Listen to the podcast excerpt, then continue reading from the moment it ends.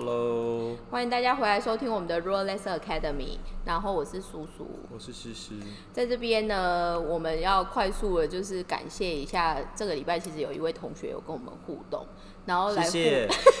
来互动，原因是刚好就是在我们上个礼，哎，算这个礼，哎，算上个礼拜，上个礼拜分享的那个我们看的一些环保素材，或者就是在纺织产业的那个新素材的做法里面，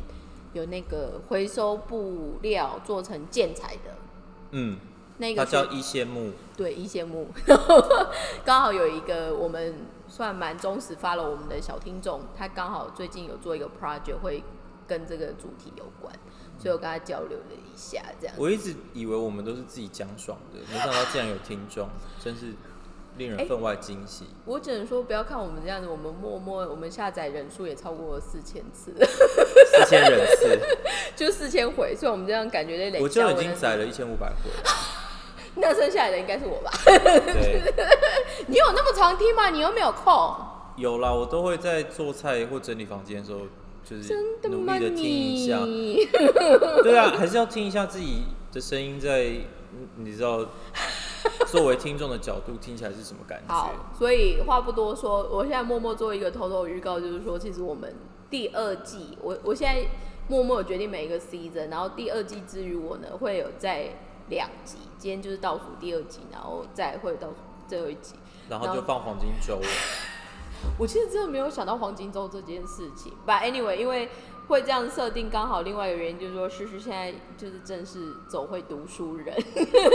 所以我对我们接下来会赶在就是这这一季的结束前，就是跟大家分享一下诗诗在 MBA 看到的一些事情，或者是他有多痛苦。虽然只有一周，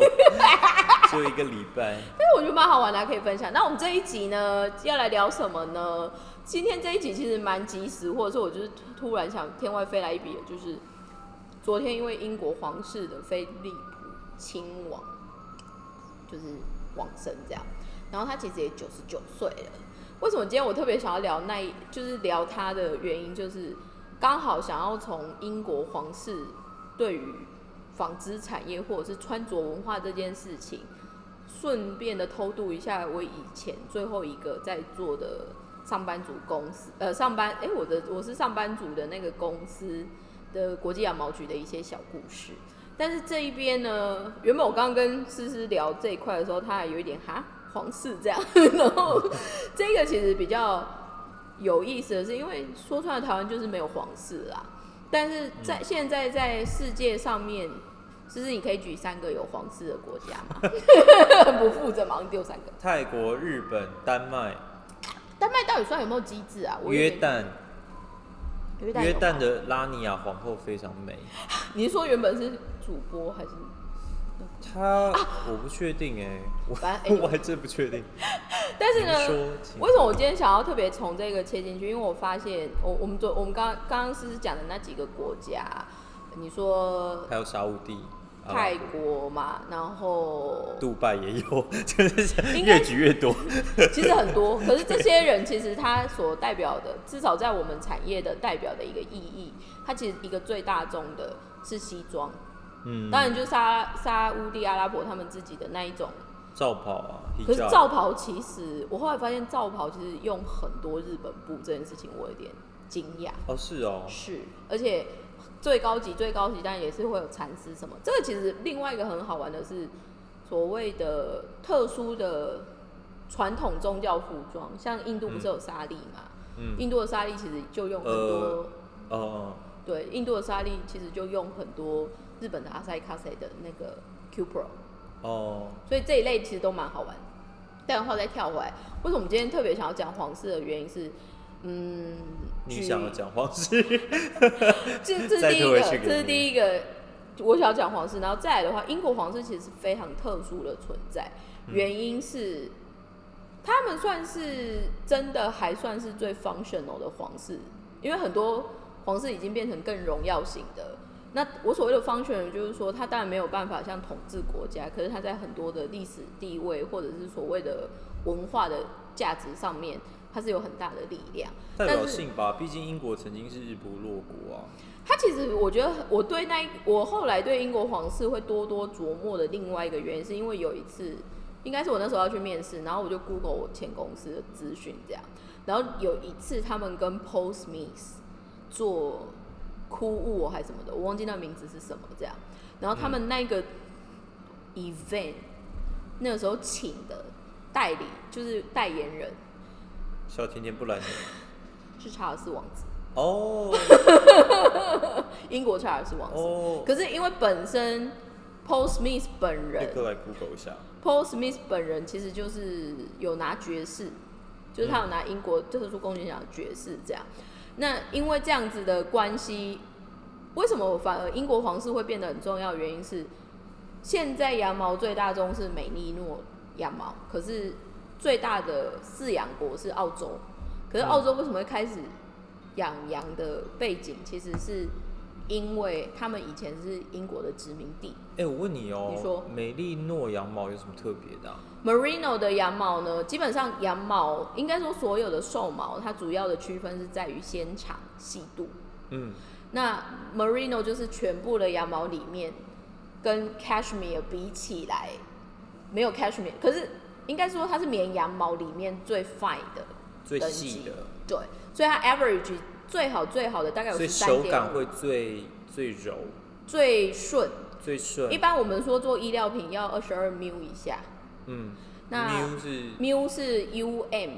嗯，mu 其实就是我们说毛的细度，哦，毛纺里面我们讲细度，二十 um 以下。正常来说，如果你比较那种粗针的毛衣，像日本比较冷，大家会穿的粗针毛衣，那种可能会用到二十二点五。觉得皮肤会对刷刷的，以。前大家会说，哎、羊毛会刺刺的，刺刺的的等级通常是因为你的细度不够。嗯如果你用十九点五以下的，基本上都不会刺。哦所以像 Uniqlo 它有两个热卖型，有一个叫超细美利诺羊毛，跟一个小羔羊羊毛。哦小羔羊羊毛大概就是二十二点多，那个就会多多少少有些人可能会觉得刺刺的。刷刷的。你如果用超细美利诺是不会的，哦，超细美利诺一般是十九点五以下。哦，那美利诺本身羊本人啊，你知道最初最初是哪一国人吗？感觉像那个南美洲籍的裔其实，南美洲裔的。其实这超冷门小知识，但是我真的觉得很好玩的是，它最早最早是西班牙，哦，是哦。西班牙的公主嫁给英国的王子还是王储的时候，带了四只过去和亲，就是当嫁嫁给妆。嫁到哪里？英国哦，英国哦，英国。就是等于就是她的嫁妆里面有这个，嗯，我忘记是王子娶那边还是应该应该我没有记错，应该是公子公主嫁过去。那羊有水水土不服吗？其实基本上欧洲大陆都没有差啦，所以应该是还好。哦可是重点是那四只呢演变成到呃英国殖民澳大利亚，就是我们说澳洲的时候，他又把羊带过去，哦。所以最早最早的起源其实是英国的这个部分。哎、所以纽西兰跟澳洲都是美利诺羊为是主。，但是这两个很容易潮的另外一个原因是，很多人都会 challenge，就是澳洲有一个处理羊毛的手法，就是会在它的屁股上面割一个小块的面积下来，嗯可是那所以那个会被 challenge，就是说不够爱护动物，就可能会伤害动物。哎、你有讲过这件事，但我有点忘了，你可以再讲一下吗？对，我想说，我好像讲过这个东西，但是应该没有人记得吧？不，anyway，这个东西其实在 challenge 什么呢？因为呃，爱护动物协会的缩写叫 PETA，P E T A，、那嗯他们其实就是会四处，比如说去抗议来干嘛？那那里面其实像我们以前在羊毛局就会都会有专门在应对这些说明背景是什么，也不是说要反敷击什么，衍他但是们的单位 我觉得没有到敷衍，但是他想要让他知道说原因是什么。哦。所以就结论来说，美丽诺羊同时生长在纽西兰跟澳洲，啊可是，我想起来了，你说那个天气的关系，对不对？羊可能会应该是说除了天气，还有就是子什么的。是虫。哦，长虫哦嗯，，所以简单来说，纽西兰因为那边不知道是纬度还有环境，结论来说他们没有那个虫，嗯可是澳澳洲的就会。那澳洲的那个为了解决，它只能在它的就是排泄口，简单来说就屁屁那边，然后就是割一小块的皮，所以虫就不会聚集，所以羊就不会被虫就是侵入，就会死掉这样。可是它会痛，是不是？它简单的说，这种感觉就像是，嗯，我们有些时候不是就会割个什么男生不是就会割个什么那一种的吗？期待吗？之类的，好会帮我接，真的是不得了，好女孩不能说。是对，但是我的意思就是说，它其实就是澳洲的美利诺，其实非常有，应该说美利诺羊到后面为了跟人类共存，所以他们一直在做不同的品种改良。哦，对，那我今天其实刚好有转发一个东西，但是我刚好想说今天因为要讲这个东西，我就多回去看一下国际羊毛局的一些资讯，这样，因为有一阵子没讲，怕会讲错。但是重点是我后来才正式的细看，国际羊毛局其实在二零零七年之前是几个国家一起托管，所以叫 IWS，就是所谓的国际羊毛局这样。那那个嗯衍生出来就是我们看到那个像饭团的那个 w Mark 的那个 logo，在二零零七年以后，它其实就是托管在澳洲有一个叫 AWI，就是 Australia War in 呃 Innovation 的一个组织。简单说，它现在变成是澳洲政府旗下。嗯所以我那个时候进去的话，我其实算是进澳洲公司这样。那那个时候很好玩，就是说，我想说，哎、为什么大家都，他们那时候就有简单告诉我说，嗯，那个时候反正就是大家开始要默默脱离这个组织，可是最后唯一一个愿意把它接下来的国家，其实就是澳洲。因为澳洲简单来说，美利诺羊毛本身的存在，在于他们的经济体是一个很重要的来源。跟矿业比嘞，澳洲有矿业吗？澳洲不是最大的收入是来自于矿吗？没有哎、我们之前在乌马，因为澳洲有一个很老派的说法，叫做骑在羊背上面的国家，哦所以从羊肉、羊毛、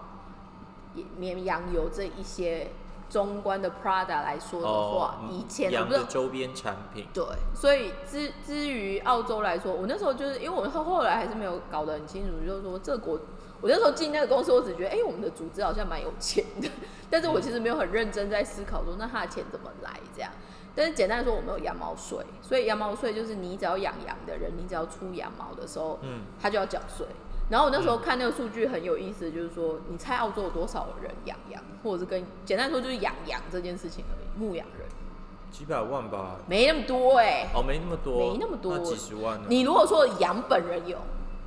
羊本人有几百万没有，因为你刚刚说骑在羊身上，我想说那要多一点。不是因为 澳洲人本来就没有那么多啊，澳洲有一个两两千多万不是吗？两千到三千万之间。那全部都是羊，也太惊人了吧！没有，但我所以我说几百万嘛。你刚刚说这么多，我跟你讲，羊本人有啦。我，来看一下。羊本人是有的，嗯但是简单来说，我们全部就是现在我们有组织统计出来是六万个，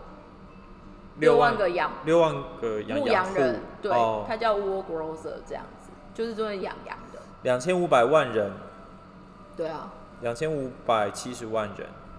就是也没有算特，略多于台湾。但是它地点，它你知道它的面积多大吗？是是是，但是因为我的认知就是一直、一直就是台湾人口其实跟澳洲差不多，少一点点而已。差不多，差不多，人口差不多但是以大家可以享用的土地的面积来说，就是差很多。但是因为澳洲有很多地方你也不去，就是你没有办法住啊。我我后来最大的遗憾就是说，因为他们那时候原本要送我去澳洲之旅了，但是我嗯后来想说要绕跑，就不好意思说要去。哦，真的哦，那间公司可以送你去澳洲哦。我跟你讲，那个时候我们有点像是，就是有点像 education tour，所以呃，每一个 office 每一年都会有两个名额从各国飞回去澳洲，就是做那个 sourcing trip 这样，嗯，嗯所以就会去看羊毛啊，怎么剃羊毛啊，怎么拍那羊毛啊这样子。嗯所以嘛，反正那时候原本就是要要去的啦，就这样。等一下哦，就是我？查到那个澳洲养居，他说因为去年反正就是连年旱灾，啊牧草不生，很惨啊。澳洲羊只大减，创下空前新低，所以在二零二零年的五月的时候，就去年减至六千六百万，是一千九百年来最低，你现在说六千就六百万是什么啊？羊羊的数量所以羊的数量是不是上千万只？就六千六百万啊，对啊，但是史上最低。已经是史上最低，啊减少了七趴，所以你看羊，它养羊多养多少？好多。羊哦、就是感觉坐地铁都会听到那个咩咩咩但我的声音。我因为我今天就是有上传我一个很喜欢在乌马克我很喜欢看的影片，你有空可以上我们的官网看一下。反正它就是空拍，它可以用就是那种空照机拍，就是羊就是在这边奔跑，你就会觉得哇，就是在天境的羊。但 anyway，所以我们现在在说英国的皇室本身存在的原因，除了带动我们刚刚说的呃羊毛产业的整个发展的嗯另外一个原因是。其实我们在讲说羊毛织物本身的存在，为什么会有做羊毛布这件事情？现在最大众大家就会想到的是西装嘛，嗯，可是其实另外一个派系，我们之前好像也有讨论过，你记得是什么吗？羊毛所衍生出来的服装品相。天竺鼠车车，你说羊毛毡？羊毛毡哎、我真的看不懂那是在红什么。我有看一集，但是我真的看不下去。我跟你讲，军装。军装哦，嗯，所以最先应该是说，因为有有在最早最早英国，它不是就是大不如，就是它就是四处去征服人嘛，所以简单说，他们有一阵子就是很爱打仗嘛。然后传统我们在讲羊毛大衣最经典，比如说什么双排扣啊、海军大衣什么那一类的，它其实就是整个体系。嗯，所以最早做出羊毛的好的织物，到现在其实也是，但是其实已经少非常非常多。现在主要三大圣地其实有一个还是在那个意大利一个叫皮耶拉的地方，然后再来的话，其实就是英国有一个就是 Hampshire，但是它也少非常多。然后最后一个其实就是日本的尾州名古屋那边，这是我们说三大就是羊毛织品的发源地。可是这三大其实很大的背景，回到我们刚刚说的制服、正装、西装的这个文化，其实就是最主要的部分这样子。嗯，那呃，回到我们说所谓的皇室文化里面，因为毕竟它是 royal family，所以他们穿正装，就是我们说的比较 formal 的 suits 的比率非常高。嗯那其实我后来对于英国皇室男生其实比较好玩，是因为再怎么穿啊，都是穿西装。了不起就是可能去骑马，还是你知道就换一点，有点像比较 sport 一点对。但是其实基本上基本上都是一直穿西装的人。嗯所以那时候我看到 Paul Smith 在跟查尔斯王子在做那一个 campaign 的时候，我觉得非常的有意思。那再讲到前几年，应该是前两三年吧，有一个很有名的《The Kingsman》电影电影的那个 Kingsman，金牌特务，对对对对对，他那个里面就是，其实我觉得他就把整个英国绅士对于西装的那种讲究，还有就是那种调性，嗯就是描述的很好。可是这说出来也是牵扯到，因为他们有皇室，你要跟重要人见面，你就要穿西装。可是这个东西就是回到我们一直在说，西装这个文化越来越式微，或者是对啊，我记得我在英国的时候，我觉得英国，我现在少很多了啦。我对英国的印象反而是，我觉得他们的街头时尚是在欧洲相对比较前卫一点。我觉得非常有意思的是啊，因为英国是呃，简单来说，因为他们以前殖民的这一个文化背景，他们其实带动最强的应该是金融贸易这两个。那英国特别是伦敦，伦敦到现在还是全世界最多有钱人住的地方，通常是跟金融有关的。应该是那个柴契尔吧，柴契尔夫人好像在他，如果我没讲错的话，就是他好像在他执政晚期的时候，希望那个推动英国成为欧陆离岸的金融中心。是那个时候才开始的吗？嗯，应该是那个时候。其实我我以前对于他们，因为他们有一阵子一直去外面打仗的时候，其实同时也带动很多的殖民跟所谓的贸易。嗯，所以除了我们现在讲的纺织品这种奢侈品，因为因为英国英国在工业革命的时候，它就是第一个，就是因为工业革命发生在英国嘛，所以它就是能够等于是它做出了成功的，就是呃蒸汽机，第一就是人类史上第一次可以这么大幅的提升生产效率，所以它就需要更多的市场，然后需要就是更多的劳工，所以才出现了殖民主义、帝国主义这样子的历史背景嘛。然后，但是所以一所以从那个时候开始就一直是制造业，就是是是很兴盛的。但是到那个就是刚刚说那个，应该我如果没记错，应该是柴契尔晚期的时候就推动英国就是把这些资，反正就是把其他的产业都有点挪出英国。嗯，然后就是专注在贸易金融这样。产业转型啦。对对对，所以在呃，应该是在我记得呃，在那个雷曼兄弟不久之后两三年，就有一次英国的经济突然整个就是也是崩盘，嗯然后有有一次不是那个英国也是突然那个电就是年轻人都上街去砸店啊，然后就是去这就跟他闯空门啊，就是因为他们就找不到工作，然后就开始暴动这样，然后那个有一阵子就是英国都不能，就是店都不敢开门干嘛的，嗯。其实就是那个时候大家在讲，哎、为什么英国的经济会这么惨？就原因是因为当时就是哦，还有什么那时候冰岛有一阵子不是破产嘛，对。那就是因为英英国当时就是主要就是都是贸易金融产业，对。那那个受最受打击最深的当时就是贸易金融产业，嗯。但是除了这个产业以外，英国没有其他产业了，所以而且它没有它没有他们老实说没有生产什么东西他，没有制造力了。对对对，所以所以当时的受创就非常非常深。其实这个印象是这个，我我觉得这个很好玩的是啊，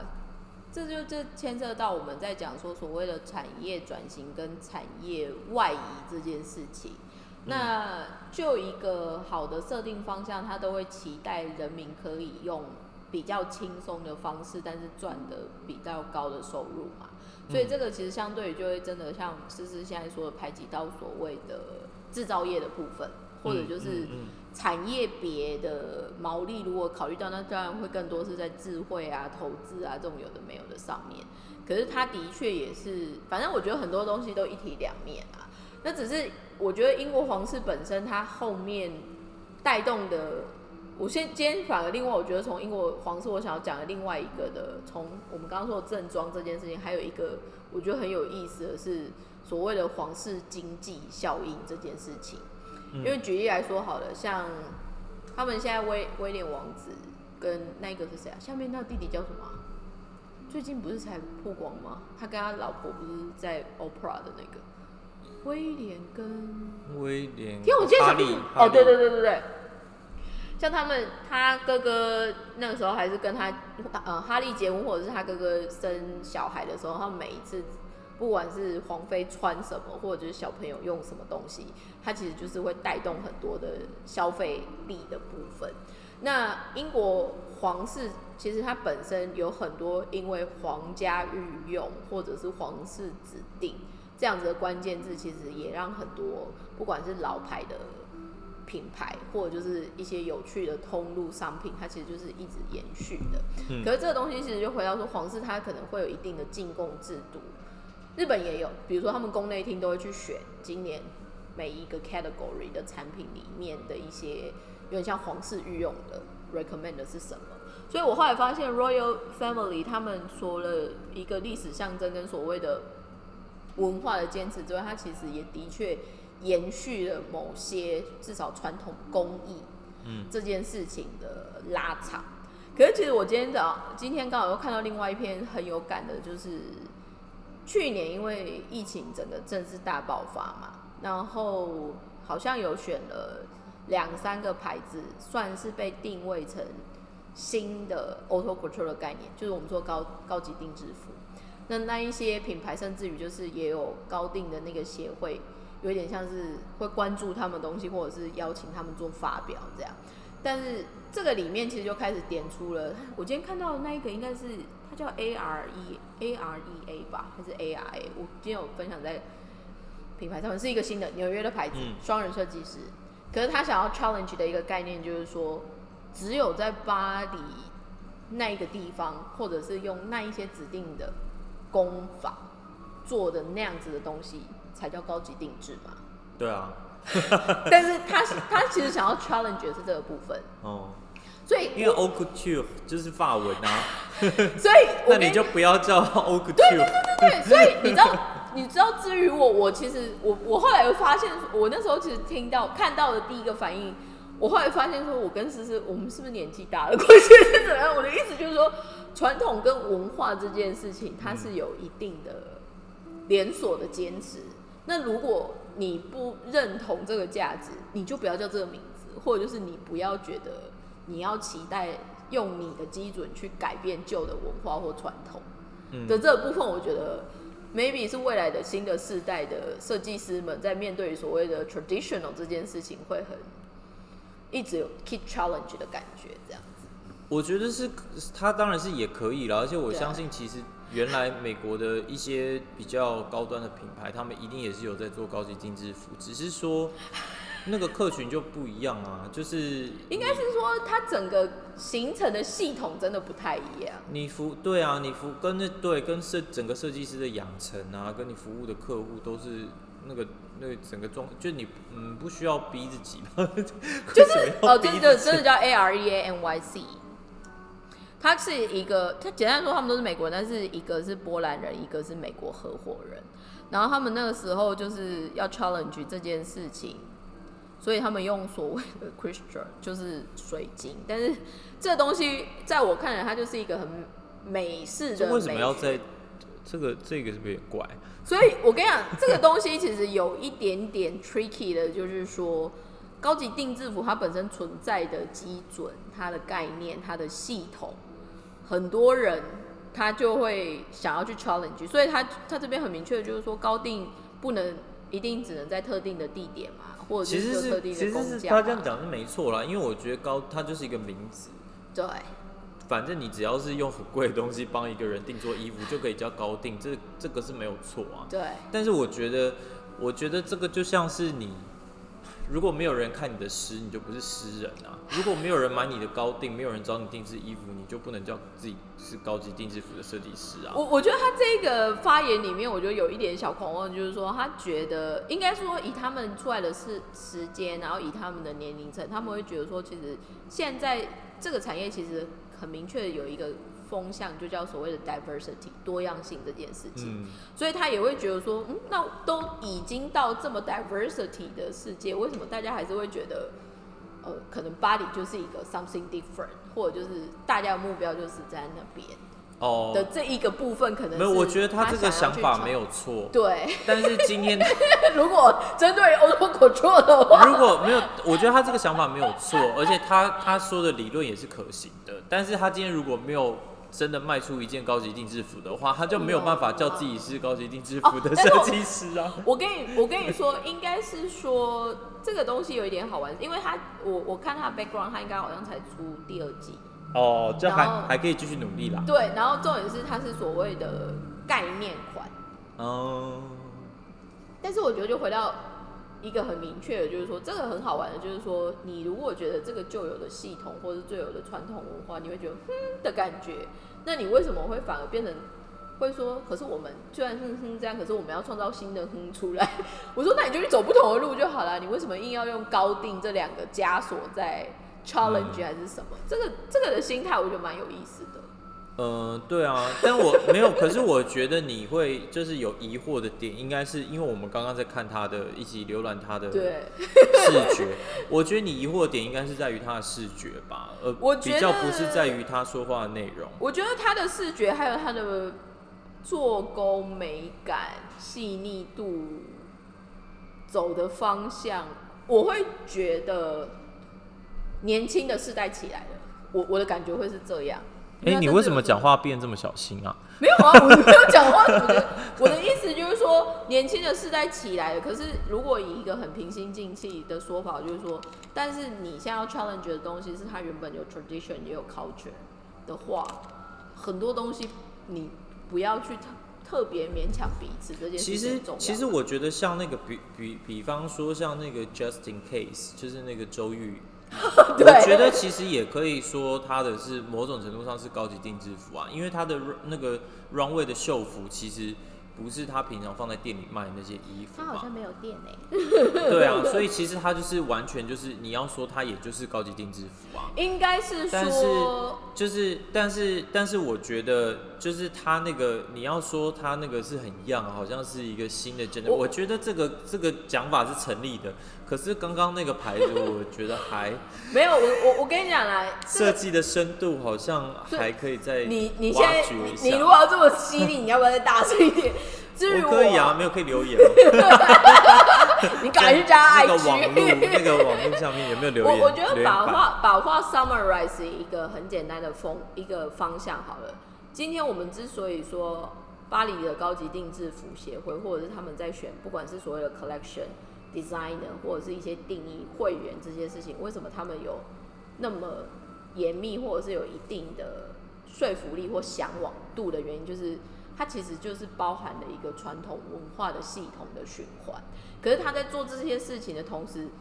他也同时在保障了那些感觉。他就是在公益，他就是在巩固既有利益团体啊，然后就是一直关起门说你不行，你不是，你不他。现在他现在其实已经敞开心胸了，哦 我敞开了是不是他已经算敞开。但是我的意思是说，其实这个东西，我我我会觉得他在不同的不同的环境下面，他必须去改变。那会有很多人会想要去 challenge，我觉得没有什么不好。可是或说穿到最初的一个价值，就是我觉得至少巴黎，应该说法国人在这一个工艺的维护或者是保持这样子的价值上面，有他一定的坚持。没有，而且他们现在更不用担心啊，因为去年疫情的关系，不是那个就是贫富差距的两极化又更严重，所以其实好像统计说去年的富豪，我不知道全世界增加几百人这样，所以法国的高定市场就越来越蓬勃啊，根本就不需要容纳其他的新，你知道年轻的声音啊，新兴的势力，no，他们不需要。其实我会觉得在这样牵扯下去很好玩，就是说，如果你真的觉得你今天的东西够特殊、够有价值的话，那你干嘛会不会在意被人家说是他是不是叫高定？嗯，你可以叫做某某 brand 就好了。你为什么反而想要用 auto control 这个你先？，你先，你先扪心自问一下，它的品牌名称像是高定的品牌名称吗？你现在到底是要帮哪一边？你不要一直在那边跳来跳去的，找那边。没有，我支持他的想，我是说啊、我支持他想他的想法跟他说的内容都是对的。没有啦，我我觉得其实现在最最 real 的但是你有，但是但是有些舞台是需要有实力才踏得上去的。好尖锐哦你！我只能我只能我只能说，大家可能有空可以再去 recheck 今天 auto control 它的那些规定原因是什么？哎、你刚刚有讲到品牌的名称吗？有啊，A 啊 R E A 完蛋了！哎、谁可以帮我把这段剪掉？不想要惹，不想要惹是生非。没有没有，可是我世界很小，你说你可能在曼哈顿会被打吗？不，而且只可能就是我的，只要在哎可是传六个人，就会有认识他的人啊。应该是没有了，你这电影看太多。在在因为思思可能会闯更多祸的这个前提，我们已经默默也到了时间 要结，束的时候。但是我的意思就是说，今天其实一开始我们从英国皇室，或者是讲到现在的高定什么东西的一个很有意思的点，就是一个所谓的传统文化，或者就是一个所谓的历史，它所延续下来的一个东西，它其实很多时候就是真的是天时地利人和，所以它可以持续下来。其实这个就是我们一直在讲所谓的 sustainability，所谓的可持续发展的这个字，原本本身就是在讲说，哎、那你一百年前的东西为什么在一百年后，或者就是它反而没有消失，而是可以继续存在，只是变成不同的形体，还是怎么样去做这样子的一个精神或概念？其实某方面反而是后面你再怎么新或再怎么突破历史这件事情是没有办法超越的，因为说出来一百年的历史这件事情，你没有办法比爱因斯坦更伟大。